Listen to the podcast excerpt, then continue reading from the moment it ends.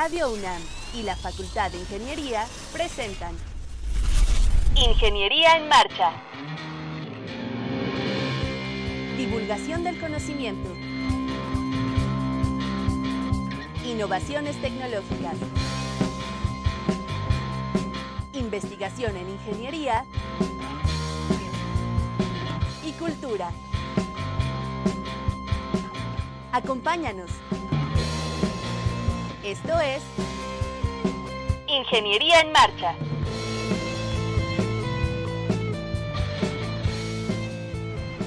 Amigos, muy buenas tardes, los saludamos con muchísimo gusto hoy martes 14 de mayo de 2019.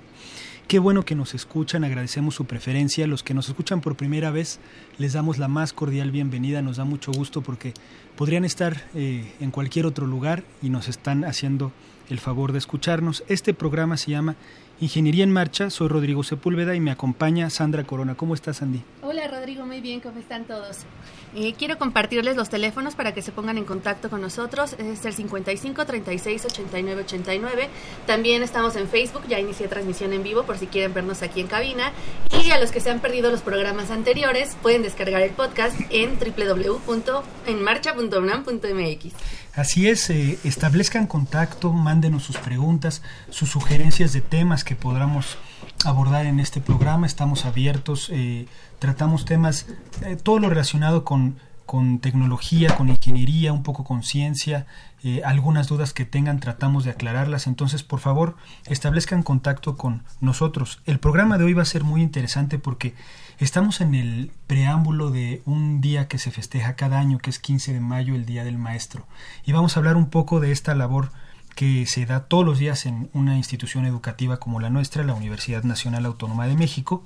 Vamos a rendir homenaje a muchos de nuestros profesores, eh, eh, ya que pues sus enseñanzas en todos los niveles de alguna forma nos marcan a todos y a cada uno de nosotros. Eh, no se vayan, acompáñenos en este programa. Estás en Ingeniería en Marcha. El programa radiofónico de la Facultad de Ingeniería. Si deseas escuchar el podcast del día de hoy y los de programas anteriores o descargar el manual de autoconstrucción, entra a nuestra página www.enmarcha.unam.mx. Creo que un buen profesor es aquel que está tan enamorado de su disciplina y de su tema que busca compartir su conocimiento. Siempre he creído que la docencia es una de las labores más nobles ya que tiene como parte de su deber la formación de los futuros profesionales del mundo. Creo que un buen profesor es aquel que le dedica tiempo a dar una clase de calidad, a preocuparse por sus alumnos, por dar un buen contenido y por em, tomarse el tiempo de conocer a la gente de la que está tratando para poder formar buenos profesionistas. Un profesor es como un coach, ve las fortalezas y debilidades de un estudiante. No solo se queda con lo tradicional de evaluar, sino ver pues, en qué es bueno, qué, habilidades tiene y no solo pues un examen, ¿no? No abarca todo eso. Pues un profesor es aquel que sabe bien lo que necesitamos aprender y a pesar de eso busca más allá aumentar el conocimiento para que salgamos todavía más preparados de lo que él salió cuando fue estudiante. Bueno, un profesor debe ser una persona capacitada, sobre todo un líder, y este, enseñarle mucho a los alumnos todas las experiencias que ha hecho, tanto en lo laboral, así afuera de la universidad, como en la universidad, para que los alumnos como nosotros aprendamos y seamos unos grandes ingenieros. Bueno, yo creo que un profesor debe de tener ciertas cualidades. Una de ellas es que sea tolerante, que sea obviamente un poco de mente abierta, no tanto no me refiero tanto a lo religioso o algo así, sino a que acepte las formas de pensar de todos los alumnos que tiene y que se adapte a ellas. Y además que pues sea accesible, que comprenda a las personas, que comprenda a sus alumnos y el cómo cómo están sus vidas, ¿no? Más o menos en el momento, si alguien llega y tiene un problema muy grande y tiene mal un examen, pues muchas veces sabemos que un examen no, determina nuestra inteligencia, entonces pues no sé, que sean accesibles y que sean pues alguien en que puedas confiar. Un profesor es una persona que te guía y construye contigo conocimientos. Eh, bueno, para mí un profesor este, puede transferir parte de su conocimiento y a la vez él como profesor ir aprendiendo de ti como, como alumno. Eh, un profesor es aquel que te ayuda a mejorar como persona y eh, ambos, tanto el alumno como el profesor, aprenden de sí mismos. Así es, amigos. Acabamos de escuchar eh, una, una cápsula. El equipo de Ingeniería en Marcha salió a los pasillos de nuestra facultad a preguntarle a, a nuestros alumnos, a nuestro alumnado, precisamente qué representaba para ellos un buen profesor, qué, qué, qué figura significaba para ellos la del profesor, el que entran en contacto todos los días como estudiantes aquí en nuestra máxima casa de estudios. Invitamos aquí a la cabina a tres profesores eh, pues que representan el cuerpo académico de nuestra facultad. Está con nosotros la maestra Norma Elba Chávez Rodríguez. Norma, ¿cómo estás? Hola, ¿qué tal? Buenos días. Bienvenida. Está también el doctor Ismael Everardo Bárcenas. ¿Cómo estás, Everardo? Muy bien, muchas gracias por la invitación. Y también está el maestro Gabriel Moreno Pecero. Maestro, ¿cómo está? Muy bien, muchas gracias, muy agradecido por la invitación. Bienvenidos al programa. Eh, los invitamos pues como una muestra del excelente profesorado que tiene nuestra facultad. Nos da mucho orgullo que nos acompañen el día de hoy y que platiquemos eh, un poco de lo que es eh, el enseñar la vida del docente, la vida del académico y este, este cotidiano que nos regalan nuestros estudiantes, nos regala nuestra universidad y pues algunos tenemos la fortuna de, de poderlo vivir ¿no? día a día durante muchos o pocos años, pero tenemos esa fortuna. Eh, me gustaría empezar así, hablar un poco de la experiencia personal que ha, tenido cada uno de ustedes. ¿Qué representa para ustedes el enseñar en nuestra facultad y por qué elegir esa, e, esta vocación, esta carrera, esta forma de vida? Maestro. ¿Yo? Sí, por favor. Muchísimas gracias.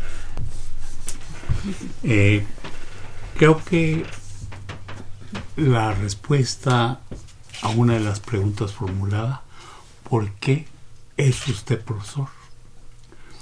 No tiene más respuesta que las que acabamos de escuchar.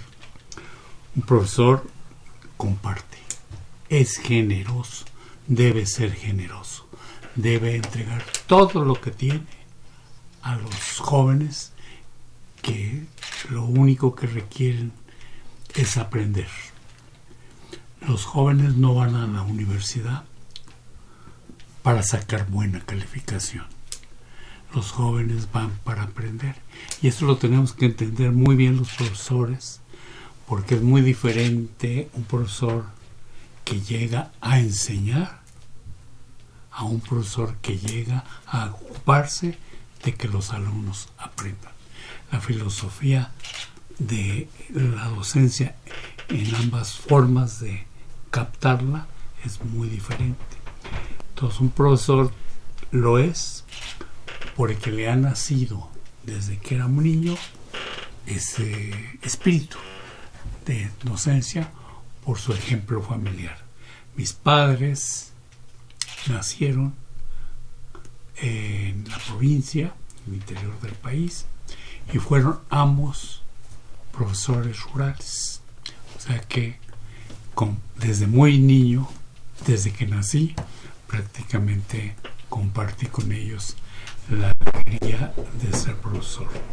Además, compartí algo muy importante. nacimos en una población indígena de apenas mil habitantes que no hablaban español más que mi papá y mi mamá y consecuentemente convivíamos con el sentir y las necesidades de la población. Por ello, una de las metas de es la segunda respuesta de hacia dónde vamos es lo que hago ahora.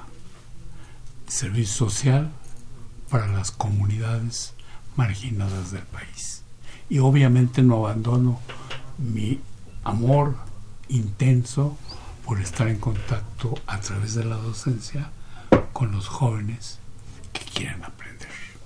Norma, ¿qué piensas del, del docente eh, eh, de tu día a día y sobre todo de tu convivencia, de tu intercambio de experiencias con tus colegas. Pues yo estoy de acuerdo aquí con el maestro, tiene toda la razón, que es la docencia es algo muy bonito y que debe de nacer desde adentro. A mí se me hace una gran oportunidad la que tengo de mis conocimientos podérselos expresar, mostrar y casi casi en pocas palabras empoderar, que es lo que me importa a los estudiantes, para que cuando salgan tengan las herramientas necesarias para que ellos puedan decidir su vida. Es lo que siempre les digo, ¿eh? El conocimiento es el poder. A todos mis alumnos se los digo porque es la verdad. Entonces les digo, miren, yo les voy a dar las armas, pero de ustedes dependen si las quieren usar, si las toman, las dejan ¿sí? Entonces es como que muy bonito porque yo tengo que buscar el día a día también yo tengo que buscar la nueva tecnología porque si no no les no estoy empoderando a los alumnos entonces a mí me conviene porque me encanta tenerme que estar actualizando para actualizar a los alumnos por ejemplo este semestre que acaba de terminar mis, mis alumnos tomaron clases por internet de blockchain por cuatro digo ocho semanas ¿sí? Es una tecnología nueva que gracias a cooperación con una, una empresa que se llama Mousebell, que es tipo incubadora, o sea, aceleradora, eh, nos ayudó para que y con nuestra tenemos bueno yo tengo mucha colaboración con la doctora Saib Sabas. Entonces gracias a ella nos dieron los cursos gratuitos los estuvieron tomando por ocho semanas los alumnos. Así aprendieron que el inglés, o sea, el chiste es darle las cosas y que ellos se den cuenta de las necesidades que esto necesitan. Y ellos, de veras, de veras, yo he visto que los alumnos son muy, muy este, abiertos a, a querer aprender, de verdad, ¿eh? Entonces a mí me da mucho gusto enseñarles y ver que ellos cuando uno se abre y les dice, miren esto, lo otro, ellos de veras están abiertos a aprender. Everardo. Sí, eh, bueno, yo eh, primeramente suscribo porque este, sin duda yo, yo pienso que el, ser profesor eh, involucra este, una nobleza en el sentido de el, aporte que se hace a la comunidad, a los estudiantes. Y bueno, esta parte es este pues viene una, de manera inoja, viene ligada a una dificultad, ¿no? El ser profesor.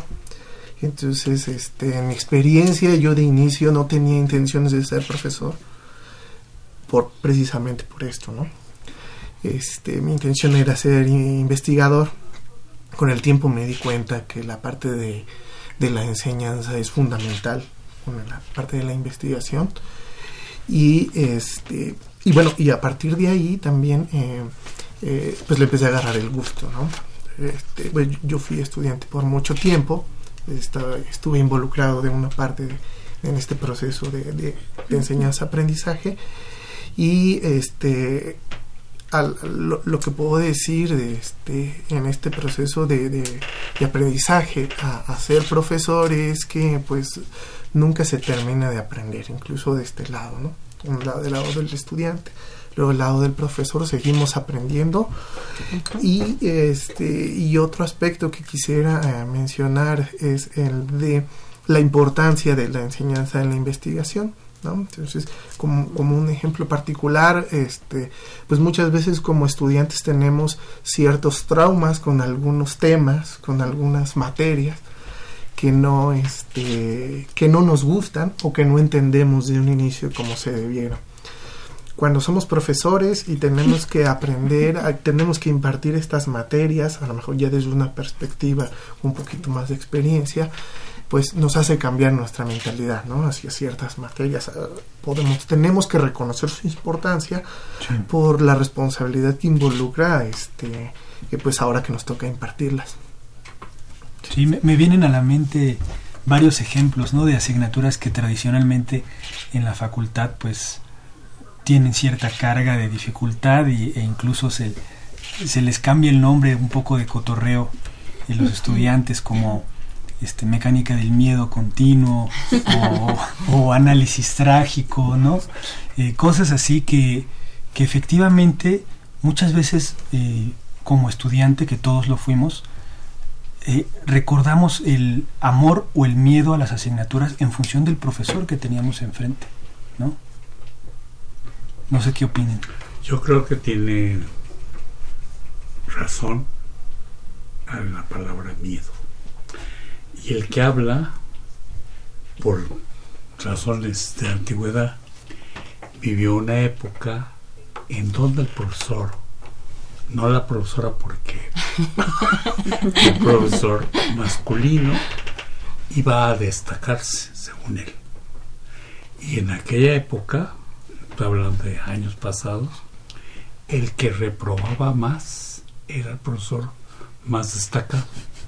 Y en consecuencia, el alumno estaba con una actitud de terror, de miedo, en lugar de estar dándose y gozando intensamente lo que ustedes han indicado, que la palabra clave para mí es la innovación. La palabra clave para mí es que ingeniería no es memorizar, es pensar, es saber pensar.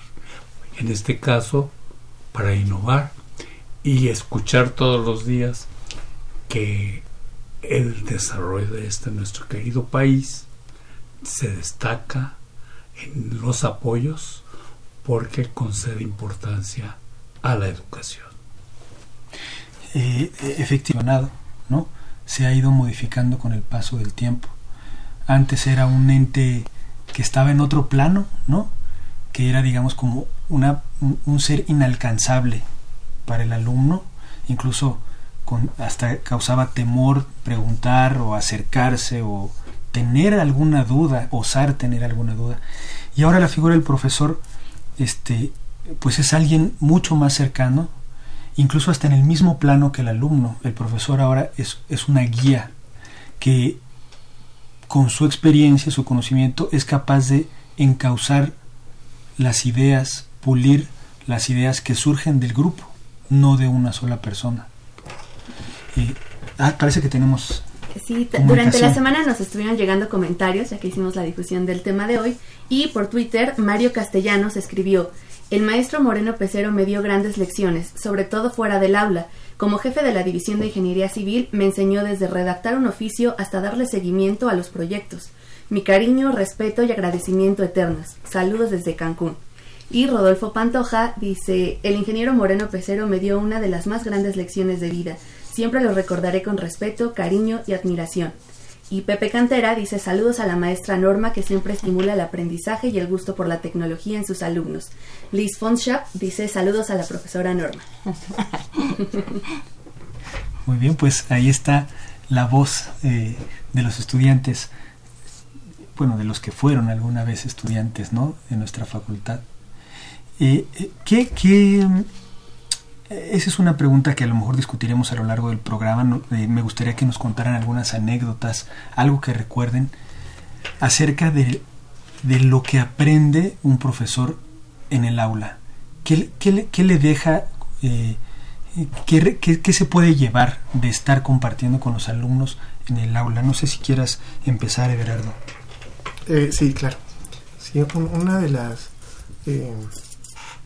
eh, cosas que yo he aprendido en, la docencia principalmente, eh, otra vez contrastando este, desde el punto de vista del estudiante, es la, eh, la responsabilidad de poder entender un tema para después poderlo este para poder enseñarlo ¿no? entonces cuando somos estudiantes a veces creo que acarreamos muchos vicios en el sentido de que eh, pues estudiamos para pasar la materia en algunos casos, cuando las materias no nos gustan, eh, memorizamos en lugar de aprender. Entonces, eh, cuando una, una, vez que, nos convertimos docentes, este, pues tenemos la responsabilidad de, de, impartir un tema este, y, y, no podemos este, tomárnoslo tan a la ligera, en el sentido de que pues si no aprendo este tema, ¿cómo me voy a atrever a enseñarlo? Entonces, eh, eso, eso fue una, una, una, de las cosas más valiosas que yo creo que he aprendido eh, o que me puedo llevar de este proceso de docencia. Norma. Bueno, a mí me encanta enseñar porque cuando uno da clases es cuando aprendes más la materia. Porque no nada más tienes tu punto de vista, alguien te pregunta otra cosa que a ti no se te había ocurrido y que tienes que resolverle. Entonces, a la hora de estarlo yo escribiendo, anotando, me preguntan algo y entonces veo, eh, tengo que analizarlo, algo que yo no, no había sabido y que ahora ya sé el alumno piensa que ya lo sabía porque se lo respondo, pero en realidad en ese, hasta ese momento lo analicé, no le voy a decir, oye, ¿qué crees que no lo había analizado? Eso no digo, ¿verdad? Pero sí hago. Entonces a mí me encanta dar clases por eso, porque en serio, ¿eh? Este, los alumnos te abren el panorama. Cuando eres estudiante, pues nada más estudias, no tienes más que tu propia impresión de lo que aprendiste. Cuando das clases, pues te empiezan a preguntar y empiezas a tener que resolver y entonces analizar la pregunta que te están haciendo respecto a lo que estás dando. A mí me ha funcionado muchísimo, entonces por eso me encanta dar clase. Maestro, ¿qué ha aprendido? de nuestra última actuación como profesor, los últimos años, he aprendido que una clase no es responsabilidad del profesor, nada más es responsabilidad del profesor y de los alumnos y que entre ambos hay que construirla. Eh, y en algún momento yo pronuncio dos frases. Primera frase, yo voy a creer en todo lo que me diga, todo. De antemano quiero decirles que algunas cosas sé que son las más convenientes, pero las aprendo, las acepto. O sea, despierto con esta forma de ser una actitud, un medio de confianza. Nuestra clase debe generarse en un medio de confianza, no como la que relaté hace ver en mi otra intervención. Pero además, el alumno debe aprender algo. Dijo un gran pensador y un gran educador. Para, para avanzar hay que contrastar. Eh, aquí en nuestro medio coloquial hay otra frase que vamos a olvidar. Para avanzar hay que transar. Eso, vamos a olvidarlo pero no por imposición, sino por convencimiento. ¿Qué significa en este caso contrastar? Quiere decir que el joven va a saber de antemano, porque lo escogió, va a exponer en clase durante 10 minutos un tema que él seleccionó con semanas de antelación y él sabe qué fecha le toca porque la escoge, eh, cuánto tiempo tiene porque así está establecido y el control de ese mecanismo lo hace el profesor, lo hace un alumno cuando el profesor pregunta, ¿quién nos puede ayudar en controlar esto de las exposiciones? Entonces lo hace el alumno. Entonces de esa manera el alumno es exhortado a contrastar pero a contrastar con lo que ocurre en el interior del país respecto a nuestra asignatura y más importantemente de lo que ocurre en el exterior del país, lo que está pasando, cómo se está construyendo el tren más largo del mundo, el túnel más.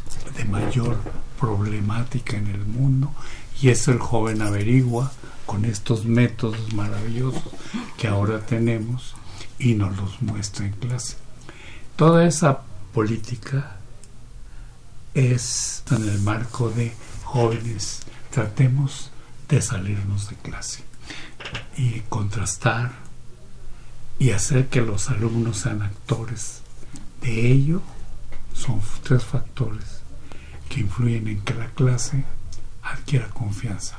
Simplemente para terminar, en algún momento yo les digo, nada me pone más feliz a mí como profesor el día que un alumno diga, yo no estoy de acuerdo con lo que usted dijo, por estas y estas razones, pensando.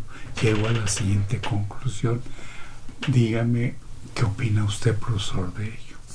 Eso es muy importante. Vamos a un corte y regresamos.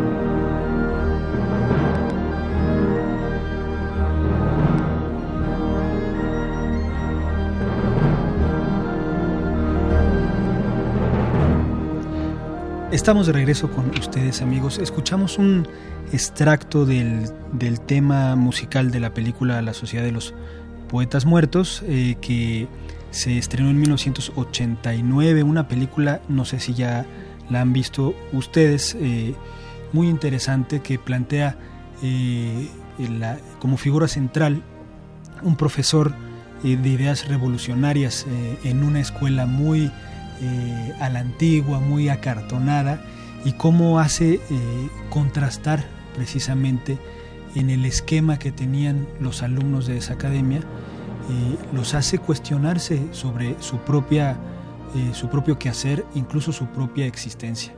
y plantea esto, ¿no? El, el, papel que tiene el profesor como, como, un, como un formador, como un, como un pilar en las decisiones de vida incluso la vocación que tienen eh, sus propios alumnos. Es una película, digamos, emblemática de lo que puede representar o no un docente en la vida del alumno. Y yo creo que pues muchos la hemos visto, incluso es bastante eh, inspiracional ¿no? para, eh, para seguir este, este camino de dar clase.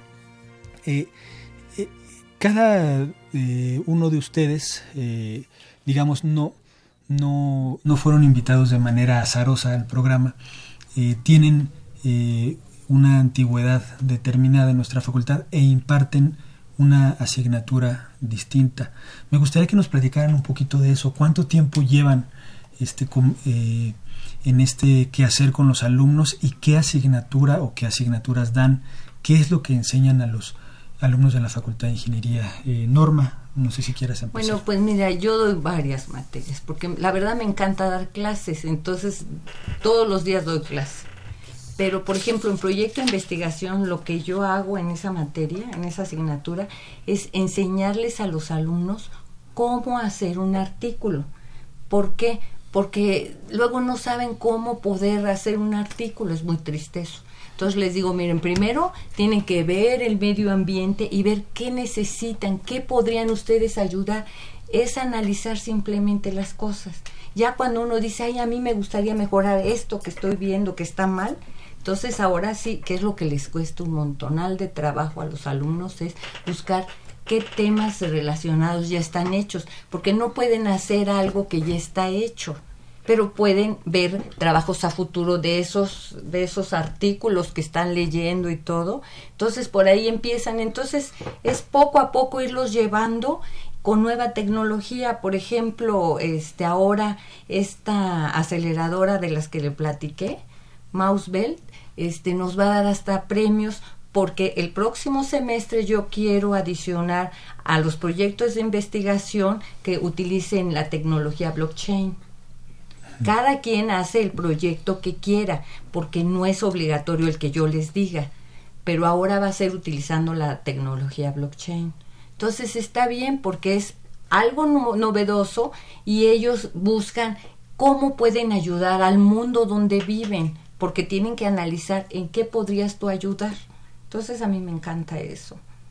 Porque pues aprende, la verdad es que no nada más los alumnos aprenden, aprende el profesor y aprenden los alumnos, sobre todo en proyecto de investigación porque están haciendo algo nuevo que ellos están investigando y uno lo tiene que revisar, tienes que revisar temas, no sé por qué a los alumnos les cuesta mucho trabajo este buscar otras cosas que ya estén hechas, eso es lo único que les cuesta un poquito de trabajo, pero sí lo hacen. maestro Gabriel, ¿qué le ha tocado eh, impartir en nuestra facultad y que a lo mejor le voy a hacer una pregunta eh, eh, para, para hacer retrospectiva de las clases que ha dado. ¿Qué siente que ha cambiado en su forma de impartir de que inició al día de hoy en sus clases? O sea, mi primera clase no fue sobre geotecnia, que me ha ocupado y he impartido todas las asignaturas de geotecnia que actualmente se tienen. Mi primera clase fue hidráulica. Y yo estaba enamorado de la hidráulica.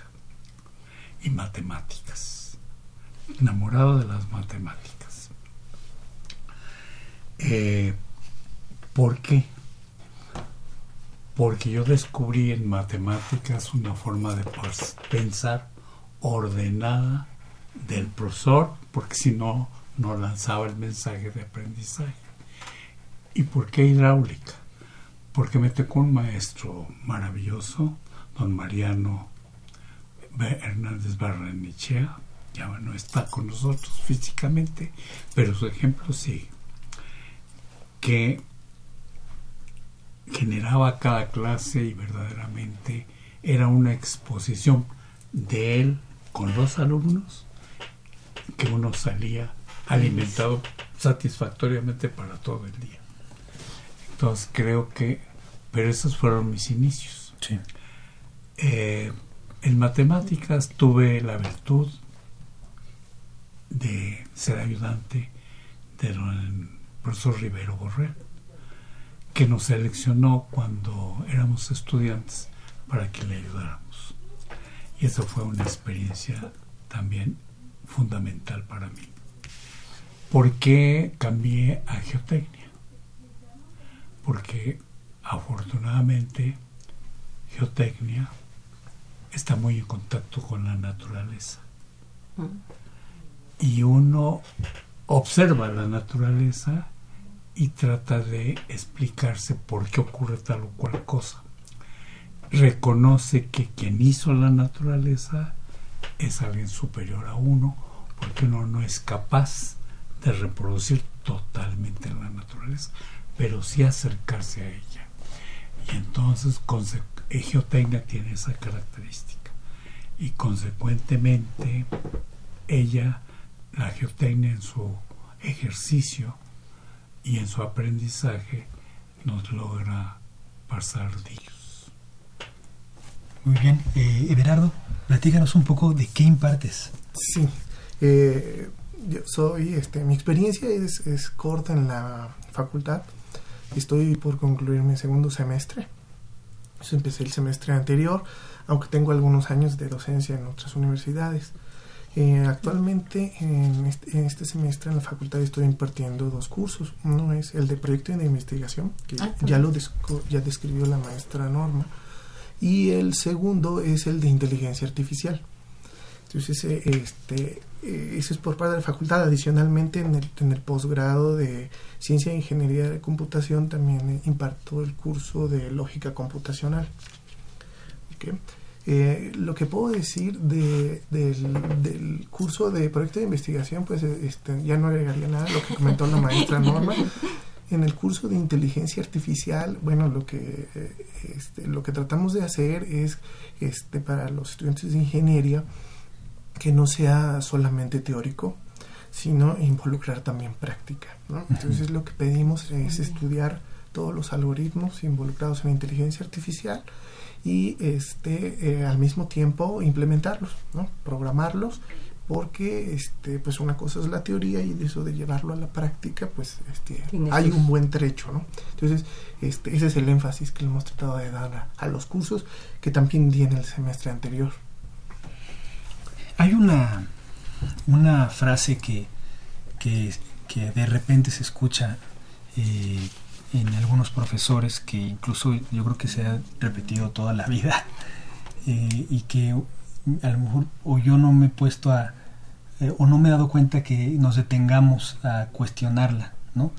Y es eh, acerca del material de trabajo, ¿no? Los estudiantes, hay muchos profesores que dicen este, que cada vez vienen peor, que no tienen una preparación adecuada, no sé si la han escuchado, ¿no? En los profesores. Eh, y que yo creo que se ha repetido generación tras generación como un poco eh, quitándonos la responsabilidad de formar lo que nos toca formar en el nivel que nos toca formar, ¿no? Entonces, ¿qué es lo, qué es lo que se debe de hacer cuando uno detecta eh, alguna carencia en un conocimiento previo o básico que se requiere para la asignatura que, enseñamos eh, y qué tanto es nuestra responsabilidad, qué tanto no, cómo hacerle ante esta problemática de preparar al alumno, dejar a todos los alumnos al mismo nivel, que tengan los conocimientos adecuados correspondientes a la asignatura que a cada uno le toque. ¿Qué es lo que hay que hacer para emparejar al alumno? Maestro. En el caso particular, el profesor egoístamente le gusta tener alumnos difíciles, no fáciles, porque venir a hacer cosas en ingeniería que son definitivamente fáciles, pues puede tener su mérito, evidentemente, pero no es excitante. Claro. Entonces un alumno difícil para el profesor es el que se sienta hasta atrás. El que cuando se imparte clase se pone a mirar, saca su computadora, y, y, y, está en otro mundo. Tablet. Y entonces el profesor dice, es mi responsabilidad y es mi, mi tengo esta oportunidad de hacer que ese alumno cambie. Y entonces la pregunta es ¿cómo? Sí. En mi asignatura. Una posibilidad es observemos la naturaleza. Pero vamos a hacer lo siguiente. Vamos a observarla en contacto con la ingeniería y vamos a hacer un recorrido por el centro histórico de la Ciudad de México con ojos de ingeniero y en este caso de geotécnico. Y el profesor malosamente los va acercando a un edificio, el Palacio Nacional. Y entonces le dice, observen ustedes algo en el Palacio Nacional. A ver, recorrámoslo. Y observamos que el palacio, y bueno, el profesor influye un poco, sigue el mismo ritmo de hundimiento que el suelo que está ahí. Y el suelo que está ahí se ha hundido desde hasta como 10 metros y se hunde uniformemente. ¿No les gustaría, y se dirige al alumno, ese que se siente, no le gustaría ir descubriendo a qué se debe eso? Y que usted fuera capaz, en otro caso similar, de hacer cosas que lo deslumbraran primero a usted, que lo ubicaran a respetar la naturaleza y que le permitieran generar algo que el país necesita por fuerza, que es la innovación. En ello surge la investigación. El alumno no responde, se queda pensativo. Y el profesor, cada clase, va incluyendo y espera y goza el momento en que va a exponerle al alumno, a los alumnos la solución y sin que los se entere el alumno está muy pendiente de cómo va cambiando su mirada, su actitud, su entusiasmo y su dedicación. Este alumno Yo vi que te dio, ¿eh? ¿Desde dónde habló? De Cancún, ¿no? Desde Cancún, sí. Al que saludo y agradezco muchísimo. Mario Castellanos. Eh, sí. Eh, hace unos días recibí un regalo de un alumno de hace 10 años. un alumno que me llegó con una bolsa que yo le dije muchas gracias, qué bueno y demás, pero me llegó con una tarjeta que dice simplemente, usted me guió como Dios. Eso es muy importante, es fundamental para un profesor. Eh, y es uno de los alumnos difíciles, que se convirtió por decisión propia en un alumno sencillo y fácil.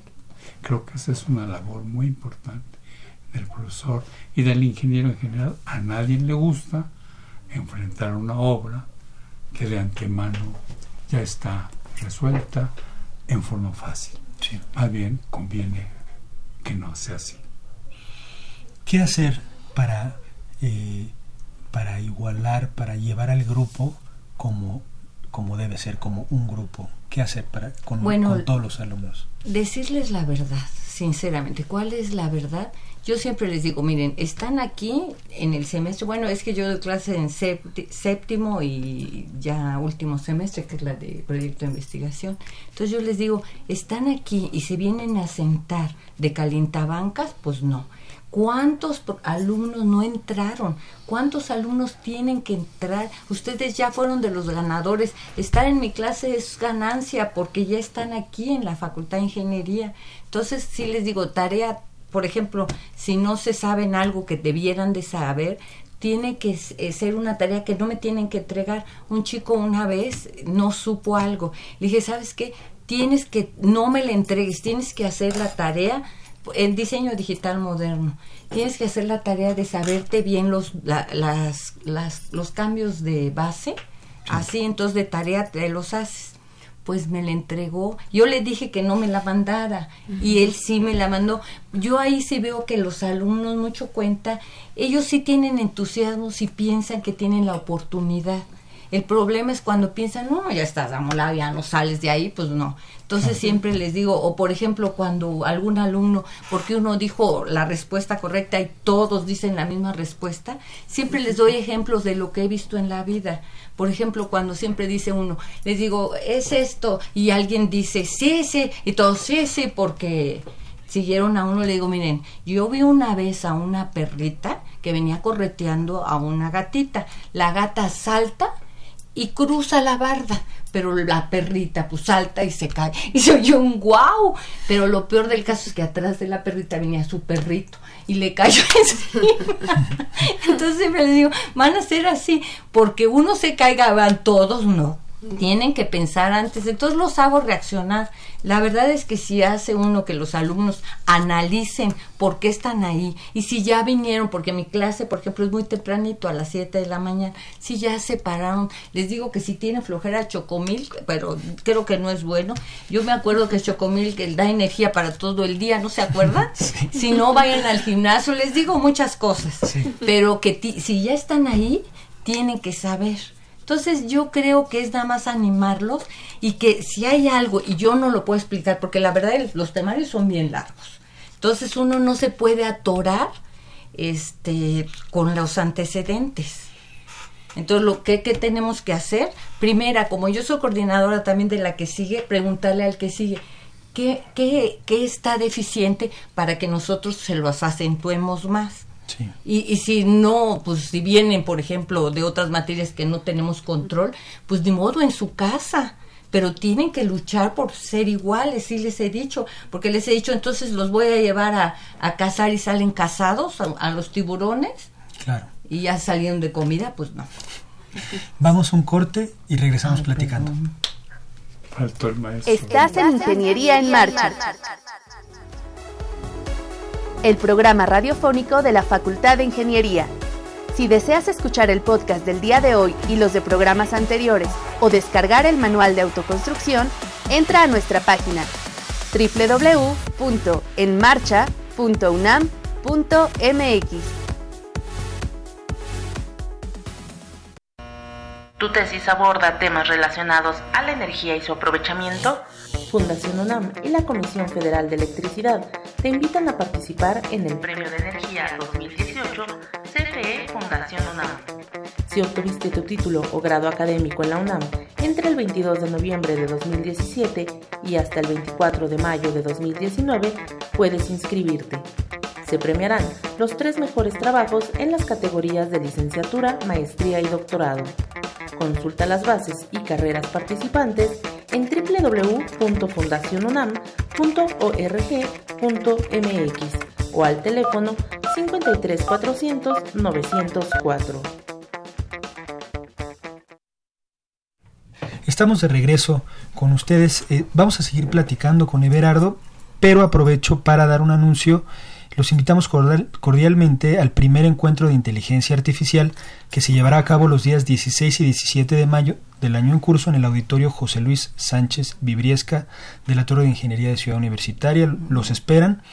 Eh, eh, ojalá puedan asistir si están interesados. Es el 16 y 17 de mayo en la Torre de Ingeniería. Everardo, eh, me faltó a ti preguntarte qué has hecho, cómo le haces para emparejar a tu grupo, no solo con los alumnos a lo mejor que identificas con más problemática para aprender, sino también los que van un poco más adelantados, que sientes que se te aburren, que están un poco despegados del, promedio grupal. Sí, eh, creo que, que esa es una de las cuestiones bien importantes a la hora de la docencia, porque eh, pues las respuestas fáciles o las actitudes fáciles pudieran ser pues me voy con los, los estudiantes más avanzados y este porque es en cierto sentido lo más cómodo más cómodo para seguir avanzando en los temas y los de atrás pues que reprueben no o, al revés me regreso eh, que y este me voy con los alumnos difíciles como comentaba el maestro y me olvido de los otros y que se y que este y que pues se aburran, como mencionaste. Entonces yo creo que ahí la, parte difícil es encontrar un balance, ¿no?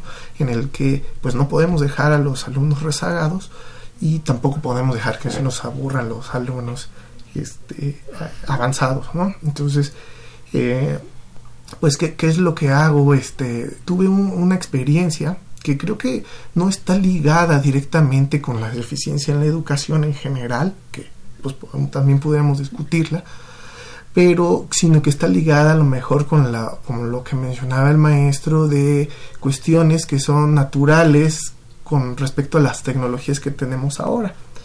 Y el ejemplo que tengo es de, me, llegó un, estudiante que a la hora de hacer este, ejercicios de fracciones en el pizarrón, me sacó el celular para hacerlos.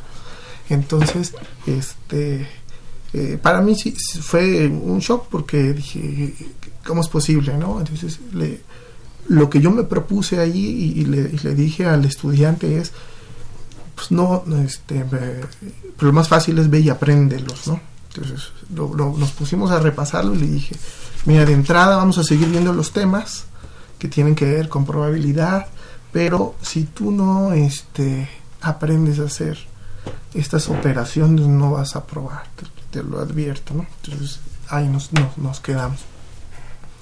Otro ejemplo que tengo con los alumnos cuando están a la hora de programar, por ejemplo, de, implementar algoritmos, pues hay algunos alumnos que tienen más experiencia, más facilidad o van más avanzados que otros.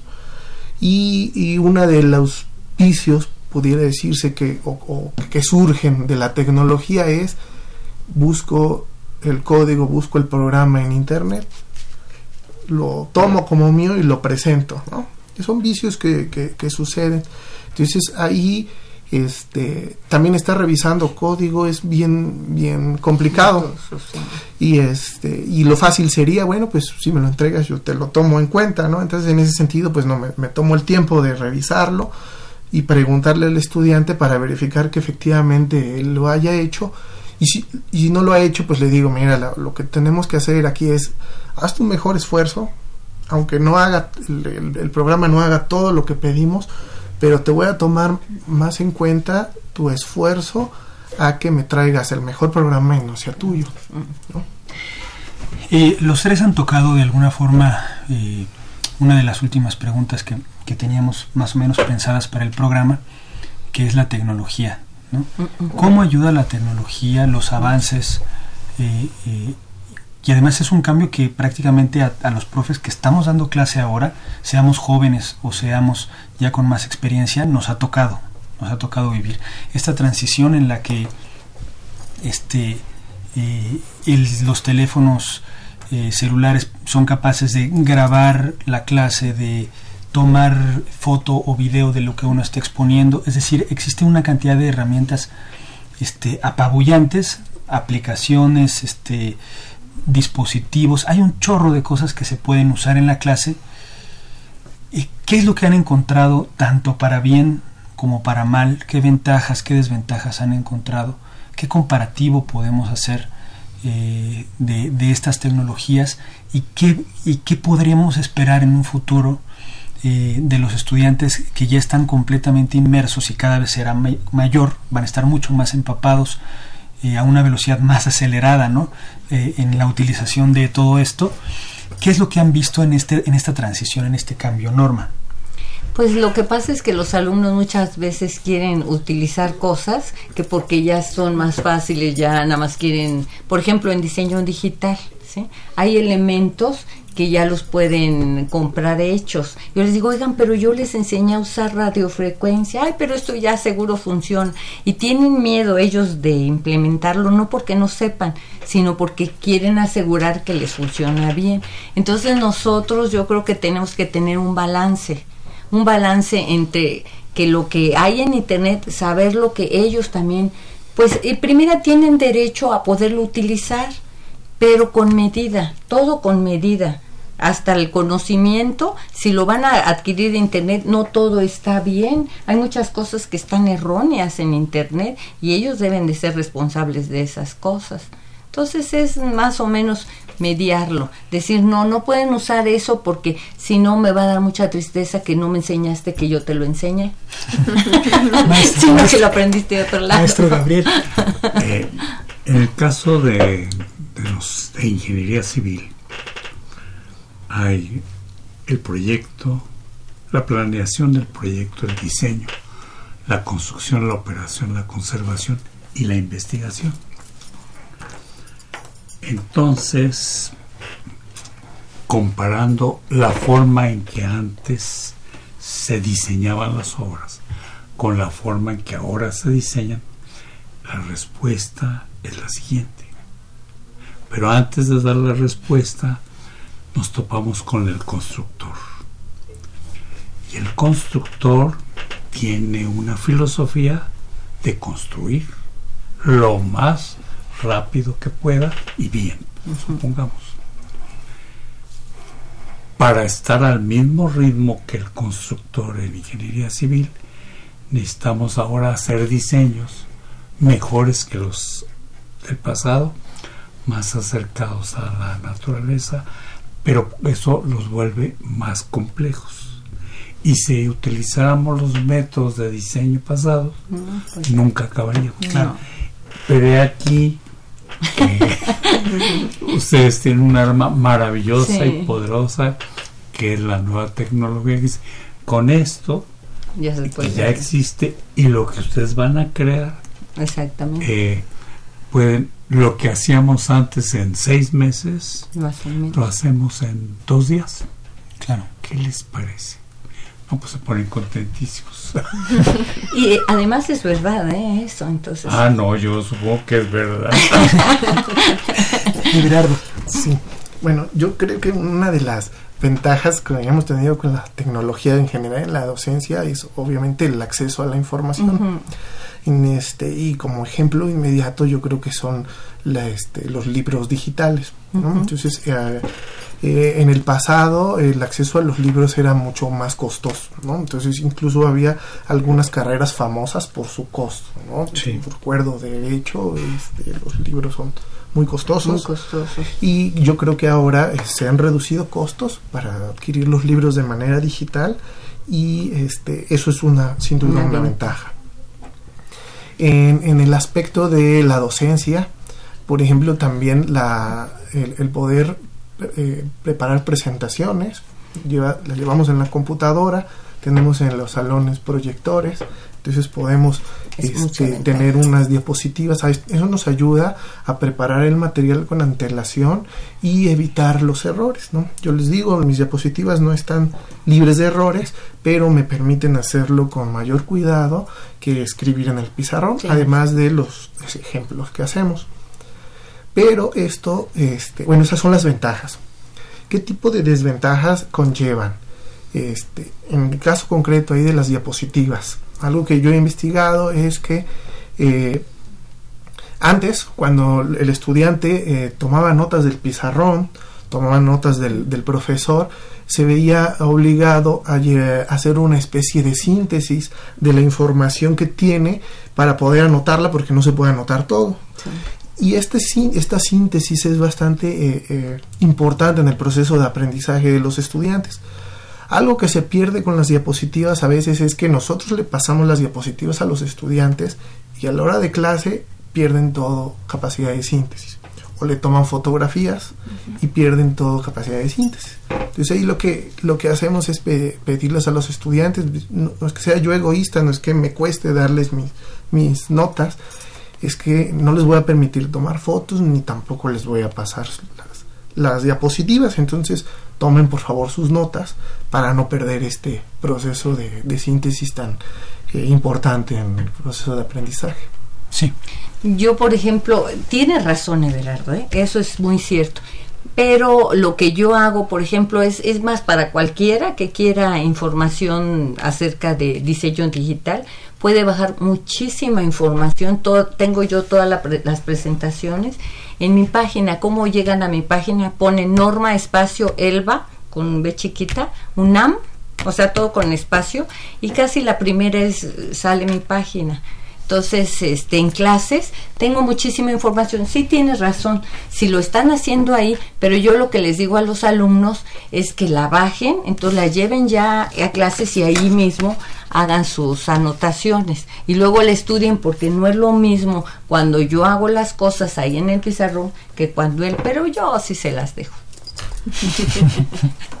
sí, es que es, pues cuestión de estilos, pero definitivamente La, la tecnología pues ha abierto puertas que antes era muy difícil acceder a ellas. Y uno y la más importante tal vez no, no tanto el dispositivo no tanto la cámara sino el acceso a la información que ahora es tan amplia que más bien nuestra labor es guiarlos un poco en ese mar que además no está calmo está revoltosísimo de información y necesita el alumno eh, una guía para saber dónde o qué información es valiosa, qué otra no es tan certera a lo mejor esa es una de las labores del docente que son nuevas, ¿no? que antes no era tan marcado, antes era muy guiado qué, fuentes consultar y ahora más bien es decir de todas las fuentes cuáles son buenas, cuáles son excelentes, cuáles son eh, un poco más malonas, en fin.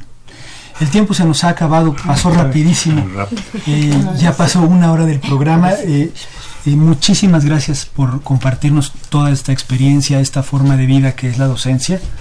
Y felicidades adelantadas del día de mañana para todos ustedes y todos los profes queridos que tenemos en nuestra facultad, nuestra, nuestra comunidad más cercana.